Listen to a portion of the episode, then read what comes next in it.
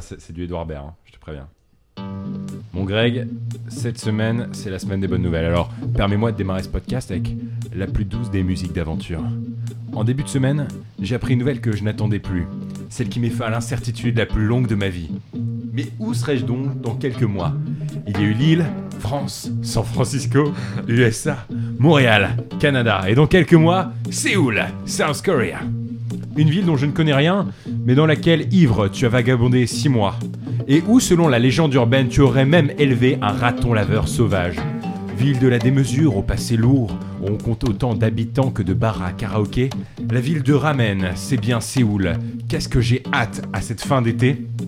Il est bientôt le temps de plier bagages, de faire ses adieux, de vivre les derniers instants, de vendre la quasi-totalité de ses meubles à plus ou moins bon prix sur un bon coin qu'on appellera Kijiji. L'heure de la dernière neige, de la dernière ligne droite, puis bientôt la dernière accolade toujours un peu maladroite. Et toi, Grégoire Maillard, où seras-tu dans quelques mois? Un peu d'amertume, un peu amer. Vous écoutez encore et toujours Absurde et Acerbe. Bonjour Grégoire. Bonjour Gaspard. Comment ça va aujourd'hui? Très bien, j'ai très hâte que tu découvres Séoul, ça va être, euh, ça va être une expérience formidable. C'était l'occasion pour moi aussi d'annoncer à nos auditeurs euh, les plus fidèles euh, la fin de ce podcast déjà.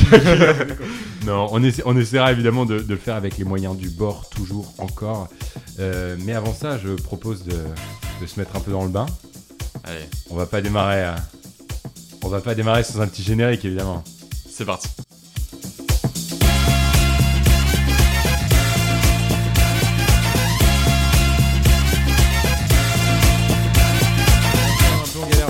Bonjour Gaspard. Alors, c'est quoi cette bonne nouvelle, euh, toi, cette semaine Bonne nouvelle, bah on a tous eu des bonnes nouvelles, hein. donc toi, la- toi Séoul, moi la bonne nouvelle c'est que j'ai gagné un concours de- d'économie. Oui, alors raconte un peu. Un- un- Alors pour faire bref, hein, c'est un- c'était organisé par Bref. le Cyrano, Ouais. euh, un- le centre inter- interuniversitaire euh, en économie, tout ça à Montréal. Et j'ai gagné. C'est montréalais euh, ou c'est euh, c'est C'est canadien québécois, plus précisément, D'accord, la, la très bien. province de Québec. Euh, c'est un ouais. truc très lourd.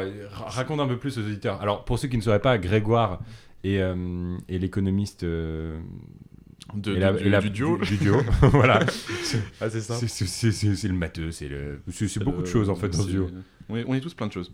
Ouais, bah en fait, pour Si, faire. Parce que dans duo, il y a trois lettres. Lui, il a du et moi, je suis le O, tu vois. Non, mais en, bah, en gros, ça date de, de octobre-novembre, ça. J'ai fait un peu, j'avais fait un papier euh, assez court, donc de 10 pages, qui parlait de la pénurie de main d'œuvre au Québec, du vieillissement Ouais. de la population et de comment y faire face. Euh, et voilà. Et j'avais soumis ça du coup à ce centre interuniversitaire de recherche.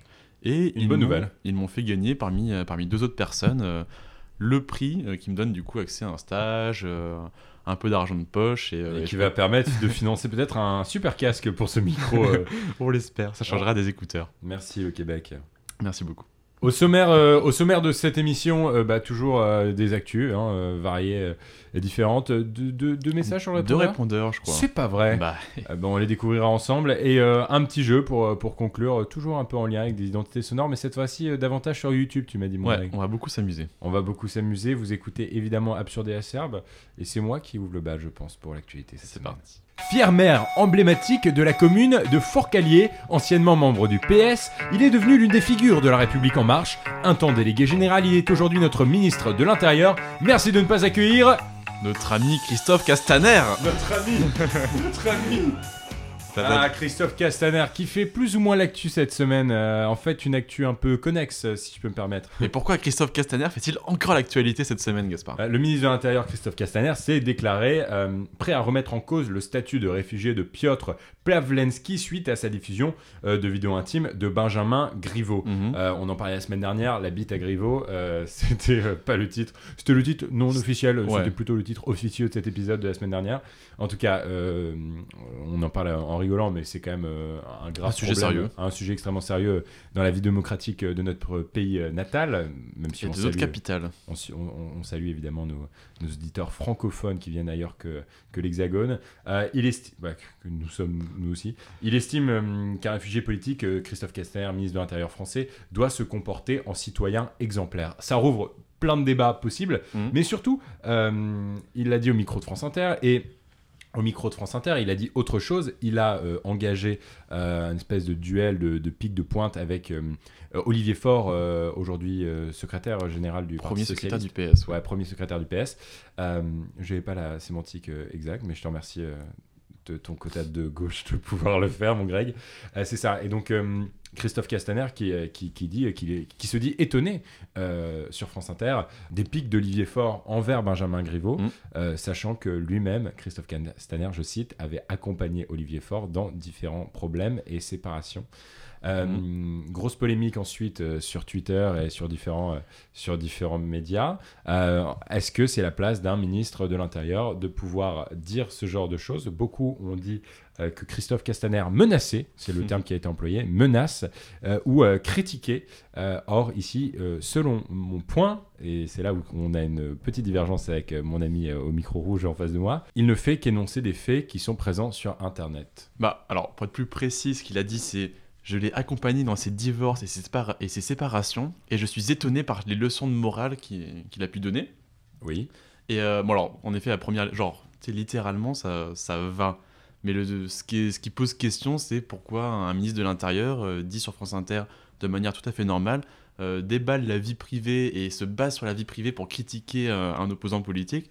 Euh, en effet, on ne parle pas forcément de critique ou de menace ou quoi que ce soit. Moi, c'est les termes menaces Mais, qui- que euh, j'ai trouvé affreux. Bah, le menace, Euh, c'est fort, mais je le- pense non plus que ça n'a pas, ça a pas sa place dans le débat. genre. Ça n'a peut-être pas, c'était déplacé, mais de- le, le- après il y a eu une, euh, un déferlement de haine sur Casta sur Twitter que j'ai trouvé en fait euh, C'est Twitter. injustifié. Ouais, mais même en fait de la classe politique aujourd'hui, Twitter c'est Mhm. euh, c'est l'AFP aujourd'hui, c'est dès que tu dois faire une déclaration de presse, tu l'as fait sur Twitter.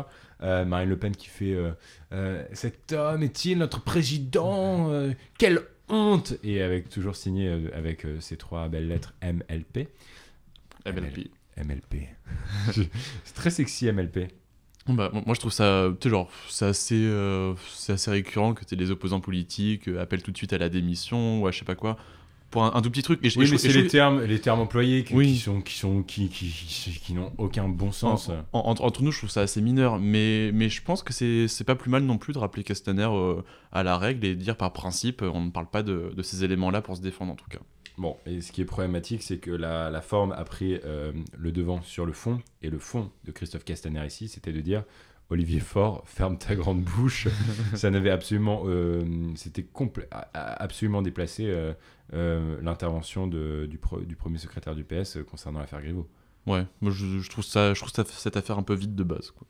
Mélenchon pourrait faire la blague du il y a enfin un débat au PS. euh.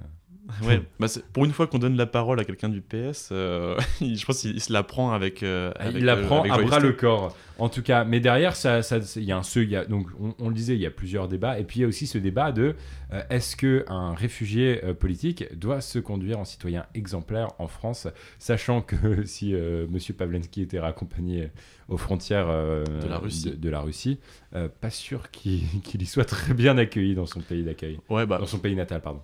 Hum, je trouve. euh, un, un réfugié devrait pas forcément être exemplaire, il devrait juste être un citoyen, donc euh, tant qu'il respecte les cadres de la loi. Et ce qu'il a pas fait depuis le début non plus, hein, il avait mis feu Oui, à, bon, à la Banque de C'est complètement France. illégal en fait, ce qui est. C'est illégal. Et du non, coup, mais le il- partage, oui, le partage de, de Piotr Pavlensky est illégal. En effet. Mais du il coup, doit il, être jugé pour ça. il doit, il doit recevoir bah, ce, que le, ce que les droits. donc euh, il n'est ce que pas donc il ne sait pas qu'on qu'on- qu'on- euh, il ne sait pas il n'a pas acté comme euh, citoyen exemplaire. En effet. Bon, après, est-ce que c'est une raison pour le ramener au goulag en Russie? Euh, Peut-être pas. Avec sa petite souris et sa Marianne, il croque l'actualité dans le journal Le Monde depuis des décennies. Enfant, je le voyais aux côtés des plus grands. Aujourd'hui, je me demande si c'est le renouveau du surréalisme ou alors un simple dessinateur sénile. Merci de ne pas accueillir. Plantu En effet, Plantu. Ah c'est marrant que Et, euh, oui, mais alors pourquoi Plantu? Pourquoi j'en parle? Ah, alors, Bon, alors. je t'avoue j'ai pas vu passer cette actu. Bon, en vrai, c'est alors moi c'est plus une actu en ricochet que je vais te faire, donc on va parler vite fait de Plantu pour parler d'un autre sujet après. Mais en gros, il y a là, il y a quelques jours de ça, il a fait un petit donc Plantu pour ceux qui savent pas, c'est un, un caricaturiste du Monde, Du Monde. euh, qui ouais, qui publie presque quotidiennement euh, un petit dessin. euh, Moi j'aime bien le style mais ouais. j'ai plus le style que le fond. c'est ça, ouais. Mais euh, Vieux dessinateur sénile, dis donc comme tu dis. là. ah, ou, renouveau du surréalisme. on, on a dit absurde et acerbe quelque part. Ou renouveau du surréalisme. Mais euh, oui, en fait, récemment, il a fait un, un- un dessin pour les réseaux sociaux où il a mis Ouais. genre trois poubelles. C'est une poubelle de recyclage, une poubelle pour le plastique et une poubelle qui était, un- qui, qui était incarnée par un réseau social. Ok. Et donc, c'était un peu dans l'idée de. Alors, est-ce qu'il faut trouver du fond dans les dessins de Plantu Je ne sais pas. Mais, euh, mais en gros, dans l'idée, c'était un peu les réseaux Critique à serve de la société. dans- en gros, dans l'idée, c'était les réseaux sociaux euh, sont des poubelles. Voilà. Mais, euh, mais du coup, moi, ce, qui, ouais, ce- ce, dont le dessin voulait parler, c'était un peu le, le sujet qui revenait. Ouais, genre, ça a commencé il y a un peu plus d'un an avec Mounir Majoubi, Ouais. avec interdire l'anonymat sur les réseaux sociaux. Le fait que tout le monde signe en son nom et prénom, et fi- en finir avec, bah, avec cet anonymat ou alors le pseudonymat.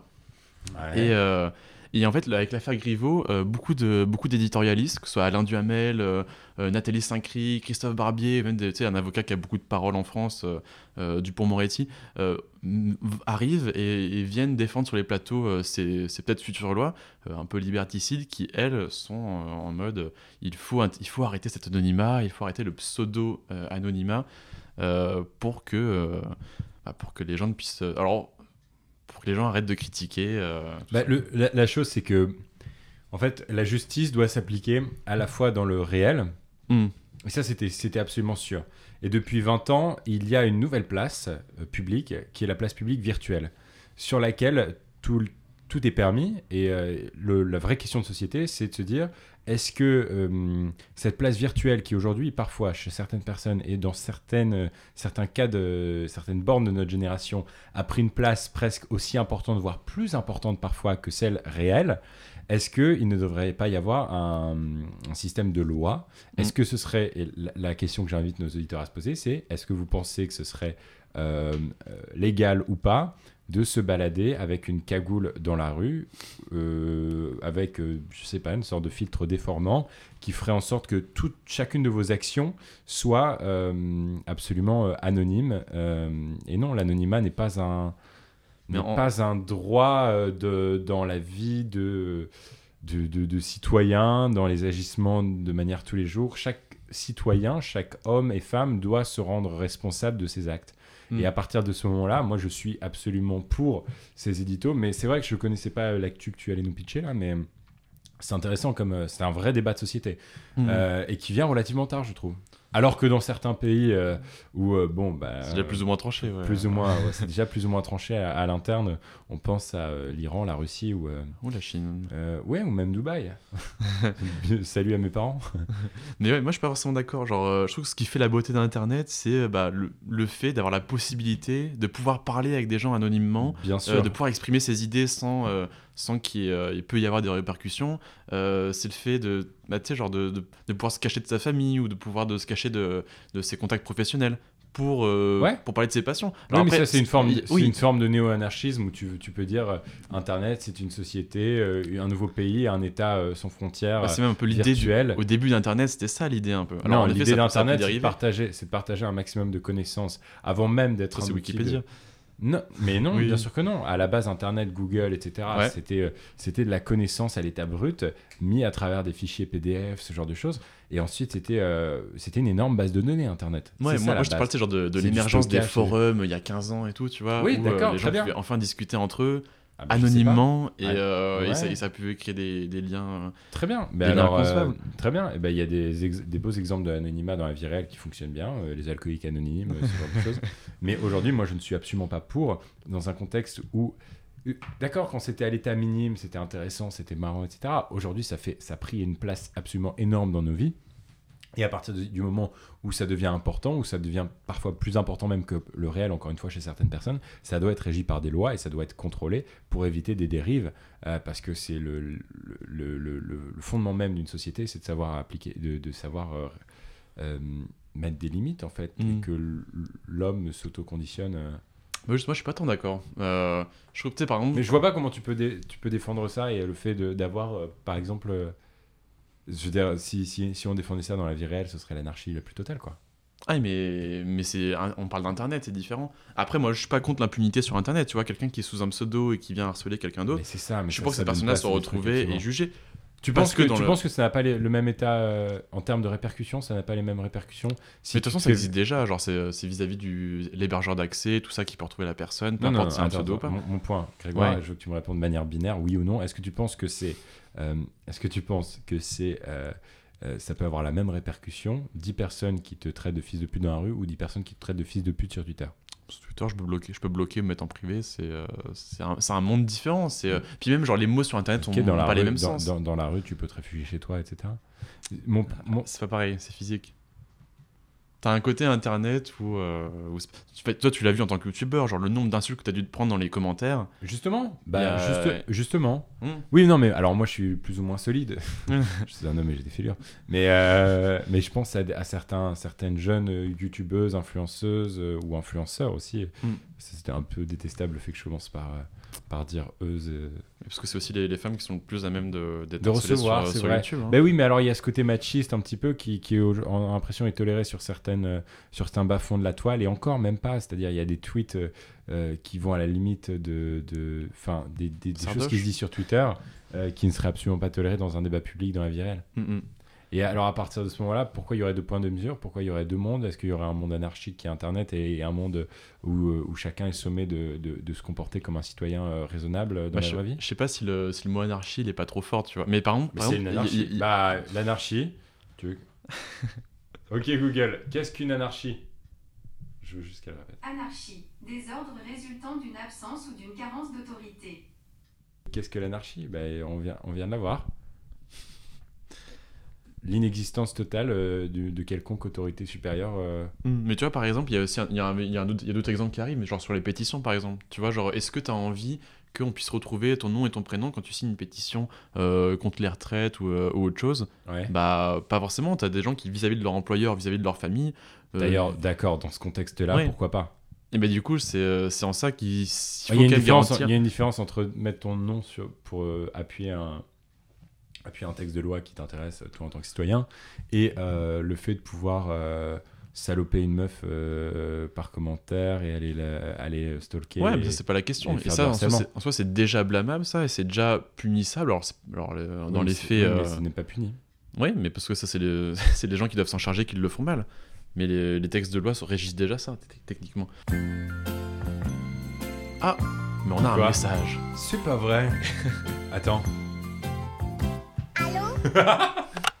Ouais, salut Grégoire, salut Gaspard. Euh, alors moi, cette semaine, j'aurais aimé vous entendre sur un point qui n'est pas directement lié à un fait d'actualité en particulier, mais plus une réflexion d'ordre général, un peu plus méta sur l'actualité en elle-même et le fait de suivre l'actualité. Je pense que ça peut beaucoup vous intéresser, vous et votre audience, autant que moi. Euh, donc c'est lié à une vidéo que j'ai vue cette semaine sur YouTube, euh, postée par un type qui fait euh, euh, du contenu euh, à propos de business, de développement Hmm, personnel, que on vous adore. connaissez sûrement, qui s'appelle Antoine BM. Ah oui. Il a publié une vidéo qui s'appelle L'actualité est un divertissement toxique, dans laquelle Mhm. il, il développe une, une, une thèse selon laquelle voilà, l'actualité, ce ne serait pas de l'information et le fait, cette, cette addiction quotidienne à l'actualité, au moindre petit fait d'actualité, le fait de vouloir être le, le premier à être au courant, euh, de tout savoir sur tout en fait, euh, ce serait un divertissement toxique. Alors je me suis senti concerné. Je pense que vous pouvez l'être aussi. Qu'en pensez-vous? Bah, merci Julien. Euh, Merci Julien euh, de nous parler de, de, de l'homme qui tient la chaîne La Main Fâchée. Ah. Greg a pas du tout la... J'ai j'ai vraiment pas la ref. J'ai pas, vu la ref. vidéo. Non, c'est une Euh, blague évidemment. C'est pas Antoine BM, la m'a fâché, je vous le garantis. je, vraiment, je saurais si c'était Antoine BM. Mais en fait, Antoine BM, je le connais bien. Ouais. euh, je continue de suivre. C'est lui qui m'a donné une de mes premières entrevues il y a quelques années à Montréal quand il était là. Il fait quoi récemment? Euh, en fait, c'est un mec qui fait euh, beaucoup de web marketing, euh, euh, un peu développement personnel, euh, etc., etc. Il a bien réussi. C'est un bon formateur. Je pense que c'est un des meilleurs en France, en fait, pour le dire. Il a Mhm. bien repris le créneau euh, qu'avait pris Jean Rivière euh, pour euh, des gens. Alors ça, c'est vraiment euh, très très méta, ça pour le coup. C'est niché. C'est super niché. Mais euh, merci Julien pour, pour ton message. Euh, N'hésitez surtout pas, vous aussi de votre côté, à, à nous envoyer. Juste pour répondre à, à, ton histoire, moi je pense en effet qu'aujourd'hui, la, pe- la petite actualité peut, peut devenir extrêmement toxique et extrêmement nocive. Greg et moi, on cultive ça parce que c'est ce qui nous Bah, fait rire. c'est ce qui ça nous motive tout, le temps, tu vois. Bah, c'est un peu euh, dès que dès qu'on se voit, on, on- on se raconte euh, dès qu'il y a eu un potin, un truc euh, sur la scène politique. à la euh, moindre petite actu, le petit fait tes gestes. euh, euh, Exactement. Mais euh, C'est un peu comme les gens avec la K-pop, euh, ah machin, a éternué, bah nous c'est pareil, mais en politique. Quoi. Ah bah j'ai pas hâte d'être à Séoul alors. Merci Greg de me donner envie comme ça. Non mais surtout en fait cette histoire elle est intéressante parce que euh, moi très récemment je me suis posé un peu la même question. J'ai vu la vidéo d'Antoine BM, pas en entier mais j'ai- je l'ai commencé. Et, euh, un début à tout. Ça dit beaucoup de choses sur ma vie. Mais j'ai commencé donc cette, cette vidéo d'Antoine BM et ça fait résonner en moi un vrai débat que j'avais eu euh, récemment. C'est est-ce que au lieu de typiquement dans, ma consommation de livres en fait, euh, pourquoi je vais acheter un nouveau livre tendance, etc. et euh, que je suis pas au fait de, tous les classiques. Donc ça fait deux ans que j'essaye de me mettre davantage à des classiques. D'ailleurs, j'ai mon pote Émile Roy qui écoute ce podcast, qui est un créateur de contenu. Enfin, créateur de contenu, c'est plutôt un réalisateur en fait euh, québécois. On salue. Euh, qu'on salue et, euh, et qui lui s'est mis à, livre, à lire plein de classiques. Il trouvait qu'il avait une formation classique qui lui manquait. Et c'est marrant parce que je m'étais fait exactement la même réflexion et ça fait deux Noëls de suite que je, je ne demande plus de cadeaux à mes parents. Mais je leur dis, euh, remplissez-moi la bibliothèque qu'avec des classiques. mais je leur dis des titres. Enfin, je leur donne des, des grandes guidelines. Quoi. Alors, Mm. ça m'est arrivé d'avoir des doublons, mais c'est toujours super intéressant. Et, euh, et, et- et donc, euh, c'est ça. euh, moi, je pense qu'on gagnerait énormément à lire euh, davantage de classiques. euh, essayer d'a- d'avoir. finalement, le, le monde est un cycle constant, quoi, que ce soit dans plein de choses. euh, Grégoire Maillard Mm. en économie, le cycle Kondratiev qui. euh, qui bah non, quand même. Kondratiev. Quand tu parles là Ah, mais moi j'ai fait scientifique. Sérieux? Ouais T'as fait S? Tu, tu n'as jamais su ça T'as fait S On a un peu le McFly Calito du, euh, du podcast game. Quoi? J'ai fait S, t'as fait ES. C'est pas vrai J'ai étudié les, les plaques tectoniques, j'ai étudié les atomes, euh, les molécules. T'as fait les S, mon pote? planètes qui se déplacent dans le ciel. Qu'est-ce que tu fous en économie? Ça n'a aucun sens. Bon, ça, c'est les, les dérives du système français. Le problème de l'éducation française, c'est ça. Mais écoute, là, ah, c'est marrant. Ah oui, donc du coup, euh, c'est- le cycle Kondratiev, ça te dit rien du tout. Pas du tout. Non, donc le cycle Kondratiev, en fait, tout, tout, tout, tout, tout n'est que cyclique, euh, euh, que ce Ah, soit en économie, euh, mais, mais dans le monde aussi, c'est-à-dire euh, une, révolu- Mm. une révolution technologique.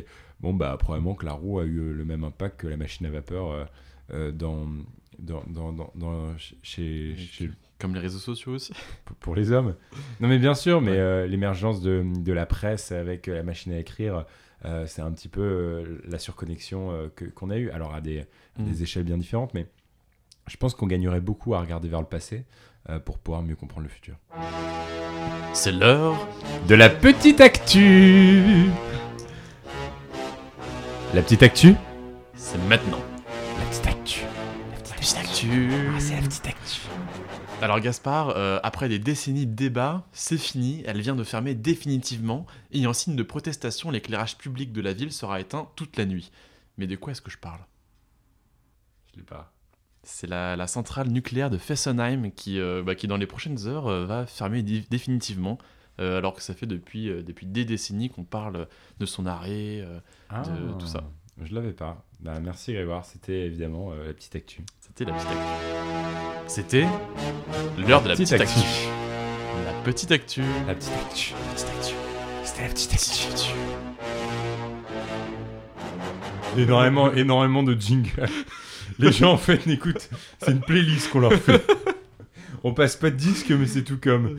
C'est qu'on passe toujours les mêmes Un jour, on va recevoir un courrier de la SACEM. Ils vont faire. Alors vous devez 30 000 dollars. Ou alors vous supprimez tout. Ce sera la fin d'Absurde et Acerbe. Sur des sommes en prison, genre. Avec Balkany. On va se faire arrêter à la douane. Putain, t'imagines. C'est vous qui n'avez pas remboursé la SACEM. Cet Australien âgé de 9 ans a déjà fait le tour du monde suite à une vidéo tournée par sa mère. Des millions de vues, des centaines de milliers de tweets, dont un de Tata Morano qui lui conseille de demander de l'aide de Joséphine Ange Gardien. Merci de ne pas accueillir.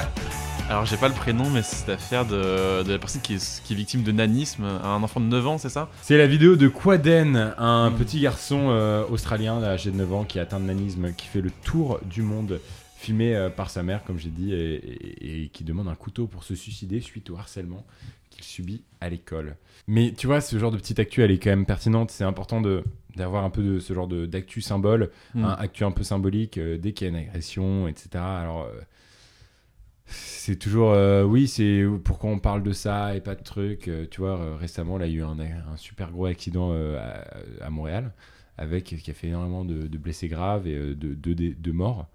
On n'en a pas du tout parlé. Je- je ne savais pour- pas du et tout. pourtant, il y a une agression dans la rue.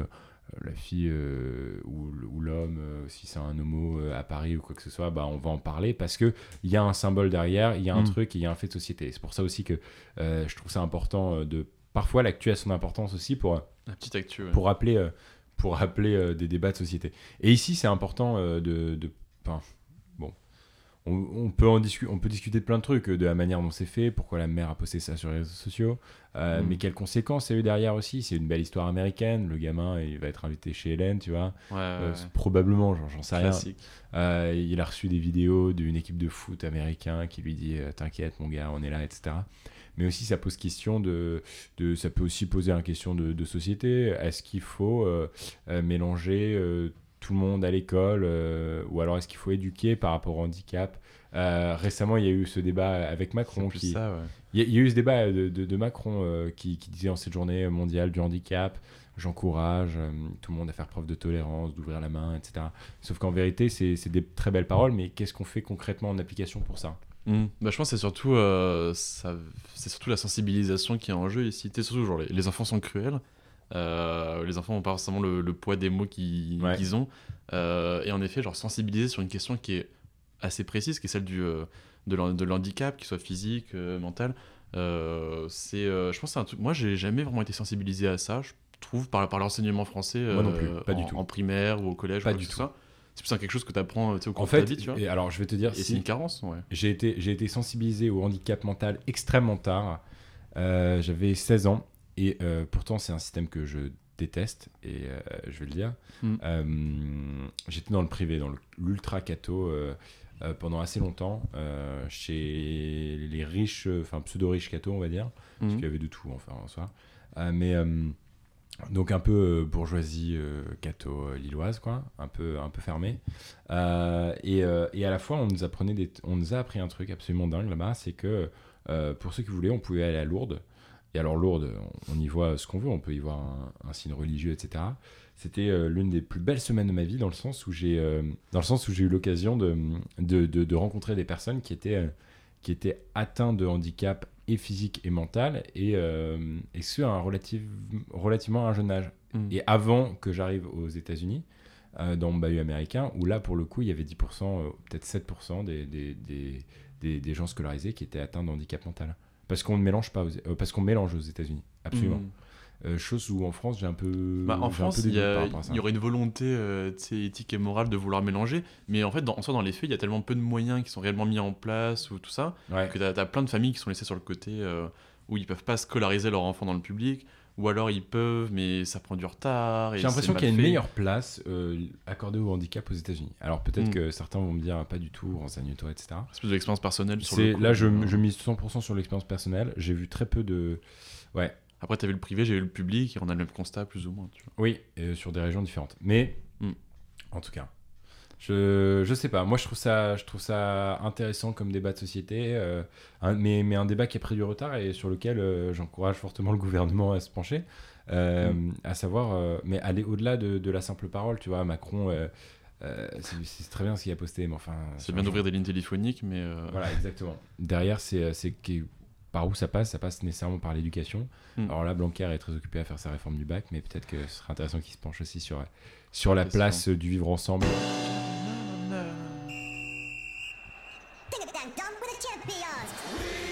Ah, absurde et acerbe Absurde, vous écoutez Absurde et Acerbe. Ah, vous écoutez absurde et Il acerbe est 15h05. We are the champions, the the we are the champions. Ding, ding, ding, ding, ding. Mon héros. Hey. On a le plaisir hey, d'accueillir Crazy Crazy Frog. Qui est Crazy Frog? Mais qui est Crazy Frog? Qui se cache derrière Crazy Frog? C'est la nouvelle enquête. Ding, Tu- ding, ding, ding, soirée, ding, tu dis, ding, bah moi, c'est moi Crazy Frog. Mais quoi dans la vie Bah, euh, Moi, je suis- alors je suis un artiste indépendant, euh, Crazy Frog c'est moi quoi. Non, le mec il dit pas, tu sais. Et euh, la meuf elle arrive et tout dans l'appart, des discuteurs de partout. On va parler des attentats maintenant. Ce n'est peut-être pas ses travaux sur les dérivés partiels et la physique statistique qui l'ont fait connaître du grand public, mais c'est dans la politique qu'il suscite l'attention ou, à l'image de son araignée, il tisse progressivement son réseau. Merci de ne pas accueillir. Le Spider-Man français, Cédric Villani. En effet, pourquoi je parle de lui Oui, En fait, c'est plus par rapport à un de ses directeurs de campagne, celui qui dirige la communication. Euh, en fait, Le frondeur, le randonneur de la mairie de Paris. il a été révélé que assez, euh, bah, ça date d'il y a 24-48 heures. En tout cas, Li- Libé nous dit euh, Philippe Mouricou, qui dirige la communication de Cédric Villani, reconnaît auprès de Libération qu'il fait partie des animateurs du, du compte Team Abruti, virulent à l'égard de l'ex-candidat LREM. Donc en fait, c'est le compte Team Abruti qui est un peu une parodie de Team Macron. Team Macron qui est déjà un compte euh, bah, apparemment Ouais, dirigé par les équipes de Macron, par les équipes d'En Marche, pour faire de la com pro-Macron en mode on est des fans, sauf que bon, c'est juste de la com de Macron, base. Ouais, très bien. Ouais. Ils me suivent sur. euh, ils te suivent toi Ouais, Ouais, bah, Ils suivent beaucoup de monde. Oui, ils suivent énormément de monde. à partir du moment. Mais En, en tout cas, la, la com de, de Villani euh, faisait partie de, de ces gens qui critiquaient dans le dos euh, bah, Benjamin Griveaux, et ça depuis tout le début, hein, c'est un compte qui date d'assez longtemps, Ouais. euh, tu sais, qui se voulait un peu... en fait, qui se voulait ironique, qui se défendent de vouloir être ironique. Un peu, c'est un peu la ligue du LOL euh, politique parisienne. Euh, centre, Abruti tu vois. Ouais. Tu et euh, même, ils, ils tournent un peu en dérision, tu sais, les meetings où euh, Gaspard Gantz est tout seul, tout ça. Mais en effet... Gangster, Gangster, c'est pas la même personne. Gaspard Gantz, ah, my bad. Deux personnes très différentes. Oui, c'est vrai. Disons que c'est beaucoup de Gaspard G. Quelle place aussi pour les frondeurs dans, dans cette élection? On, pourrait, on pourrait demander l'avis de Molina, tiens. Bon alors rapidement, euh, Molina, Hugo Molina, euh, c'est un ami à nous qui, euh, qui en plus nous écoute, donc déjà ça nous fait très plaisir. Il est pas passé dans le répondeur Ah non, pardon. Ah si, il a fait, euh, si vous êtes vraiment, si vous suivez attentivement, il a fait un des répondeurs, il y a, il y a plusieurs émissions de cela. Euh, et je crois qu'il il se présente au municipal, ou il est en, il est en tête de liste, ou Il est dans une liste pour municipale. C'est un de mes, un de mes meilleurs potes ici à Montréal. dans le sud de la France. Mais qui est, qui est reparti en France en fait. Non, mais toi en tant que militant en marche, comment tu te sens par rapport à ça? C'est c'est de la trahison, entre guillemets. euh, moi, je le vois comme ça. Villani, après, c'est différent parce que Villani, depuis longtemps, il a, même s'il a un discours euh, assez euh, vert, etc., et qu'il a vraiment il a un bon projet, ça reste que derrière ça, il a quand même trahi son parti. Le président lui a demandé de se retirer, etc., et il n'a pas voulu. Et on a beau dire que c'est le parti qui a fait de la merde en, disant on va laisser les deux candidats, puis on, en on choisira le meilleur il a quand même fait la merde parce qu'il s'est pas retiré. Ouais. Et, il est- Hmm. et ça, c'est. Et ça fait de l'ombre parce que Villani fait quoi? Il fait 7% là actuellement? Ouais, c'est c'est beaucoup. Ouais. Ouais, 7%, ouais, 7% ça fait c'est un penchant important dans une élection comme à Paris où. euh, 7%, où l'échiquier est 7%, je vais te dire un complètement- truc. 7%, si tu passes au deuxième tour, donc tu passes dans les trois premiers, on te rembourse pas, c'est ça? 7%, tu, peux- tu, tu- non, non, c'est pas ça, c'est que tu peux te t'allier avec un autre groupe. Ah. Parce qu'au-dessus de 5%, tu peux t'allier.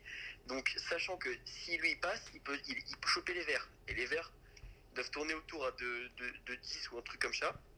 Ou, Enfin, donc euh, s'il arrive à passer au-dessus des verts, il peut choper les verts et tomber à 20 ou 25% et se faire élire. Mais donc, c'est plus comme ça. Et surtout, c'est qu'il divise les voix de, de, de En Marche. C'était surtout ça le truc. C'est que si tu calcules, aujourd'hui, Griveaux, s'il est tout seul avec En Marche, il aurait 25% des voix. À peu Ouais. près. Ouais. Sauf, qu'aujourd'hui, maintenant qu'il n'y a plus Griveaux, il y a, il y a beaucoup de gens qui vont pas aller vers Villani. Ils vont soit rester avec le, le- le- le nouveau, enfin avec euh, Agnès Buzyn, Ouais. soit ils vont aller vers euh, Rachida Dati parce qu'elle a récupéré pas mal de gens qui étaient, qui étaient pour Griveaux mais qui voulaient Ça pas lui a bien profité hein, finalement d'Ati cette histoire. Ah oui, mais ça lui a mais, et super bien profité. Celle qui en a un peu moins profité, mais bon, qui reste devant, ça reste euh, Anne Hidalgo, mais parce que elle, elle les soutient de, comme c'est une mère sortante, elle a toujours plus d'avantages de, sort- de, de- de gagner, tu vois. Je trouve ça marrant cette ces municipales à Paris parce que tout le monde a chié sur Hidalgo pendant 10 ans. Et Ah, comme quoi, bien la personne qui risque de gagner, c'est plus elle. Et tu sais tout ça grâce à quoi Ouais, C'est grâce Cinq, à en fait. grâce aux, aux retraites. Parce que avec les retraites, Mm. tous, les, tous les transports ont été bloqués et tous ces trucs, euh, les quais de, les aménagements de berges, etc. et des quais là, tous les gens étaient super contents en disant Ah, on peut prendre le vélo, on peut faire des trucs comme ça. Donc en fait, en, j'ai regardé là, il y a pas longtemps les cotes, en presque 3 mois, elle a gagné 5 points ou 6 points. Ce qui est Mhm. énorme. Comme quoi, c'est temporaire. hein. Clairement, mais euh, en tout cas, ouais, Villani, non, c'est sûr, et c'est pas le seul. Je te dis, il y, avait, il y a à Lyon, il y a, en, face, en face de Gérard Collomb, il y a un autre gars. À Montpellier, il y a ça, Nîmes, Annecy, à Biarritz aussi. À Mm. Biarritz, c'est le président qui a dû menacer le ministre de la Culture, de l'Agriculture, de pas se présenter, parce qu'il y avait déjà un gars qui se présentait. Genre. Il y a, il y a, les gens, c'est vraiment la boîte de Pandore. c'est- c'est- Comme c'est pas un parti, il n'y a pas forcément trop de règles et les gens ils profitent de fou. En marche, ouais. Et c'est le truc de prendre des gens de la société civile. euh, euh, en marche. quoi. Exactement, Ah, c'est cette qui de base n'était pas là. Quoi. Voilà, c'est- c'est c'est des personnes qui sont issues de la société civile et qui n'ont pas forcément les codes. C'est un parti qui a moins de codes, qui a moins de tradition, qui a moins d'histoire politique et c'est pour ça est- aussi que. Bien sûr, ça c'est sûr. Et il y a moins de... Non, mais surtout qu'ils sont moins stricts, c'est-à-dire que ils- ils- comme ils n'ont pas ce côté de, de, de vraiment de- d'avoir l'instance, etc. Et, et comme tu dis, c'était que des gens du civil, ils n'ont pas ce côté de redevance partisane. euh, voilà. Et aussi, c'est aujourd'hui, c'est à la mode aussi de se dire euh, soit je suis sans, sans, sans étiquette, soit je suis l'étiquette en marche. C'est un peu à la mode, c'est le parti au gouvernement, etc. Donc il y a beaucoup de gens qui l'utilisent alors qu'ils sont pas investis et qui du coup divisent les voix et du coup mènent, mènent aussi à la perte de, de En Marche. Salut ma poule, bye bye. Bon alors dans la même vibe que la semaine dernière, euh, on repart sur un jeu d'identité sonore. Alors euh, on a eu beaucoup de retours, euh, plutôt positifs. On m'a demandé de mettre du Fort Boyard ou je sais pas quoi. Bon alors euh, aujourd'hui au lieu de... On t'a demandé J'ai eu deux demandes pour Quoi avoir Fort Boyard en identité sonore. C'est trop bizarre. Bon du coup spoiler, il n'y aura pas Fort Boyard cette semaine. Euh, mais oui, euh, donc on- là avant on a fait plutôt genre de l'identité sonore dans les médias, euh, tu sais, dans les, dans les JT et tout ça. Ouais. Là, moi, j'ai plutôt fait d'identité sonore, c'est des d'émissions YouTube, tu vois, de, de shows assez réguliers Ok, Euh, pop culture, toi t'es un mec ouais. de la pop culture. qu'on a plutôt en commun, peut-être pas, euh, mais en tout cas, c'est du, c'est du YouTube. Ok, j'y vais directement sur le premier Tu mets le A. Bloqué.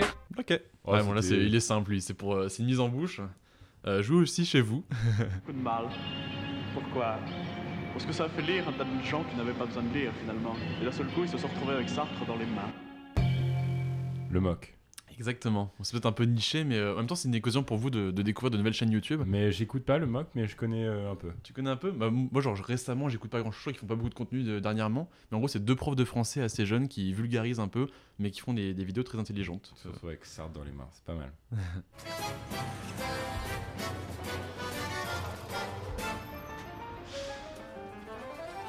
Nos chers contemporains?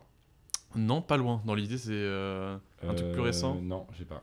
Bah, en gros, c'est Usul, Usul quand même. C'est euh, Ouvrez les guillemets. Ah, c'est euh, son émission sur Mediapart euh, chaque semaine. Très bien, très très bon. Il y a Edoui, c'est là, c'est Edoui Plenel qui fait la trompette derrière.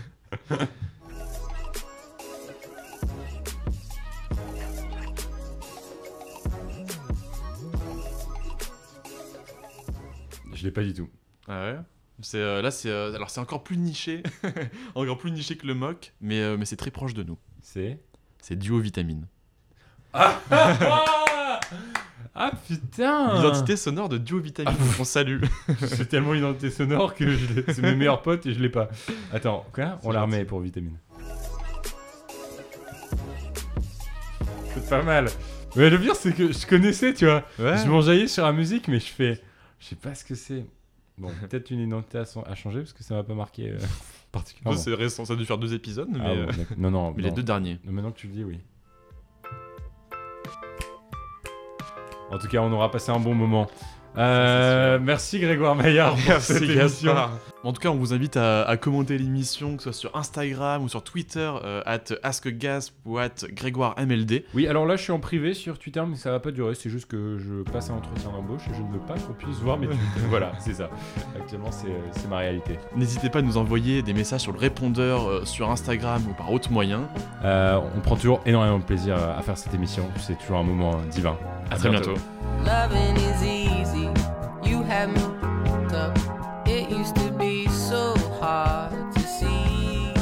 driving is fucked up. When everything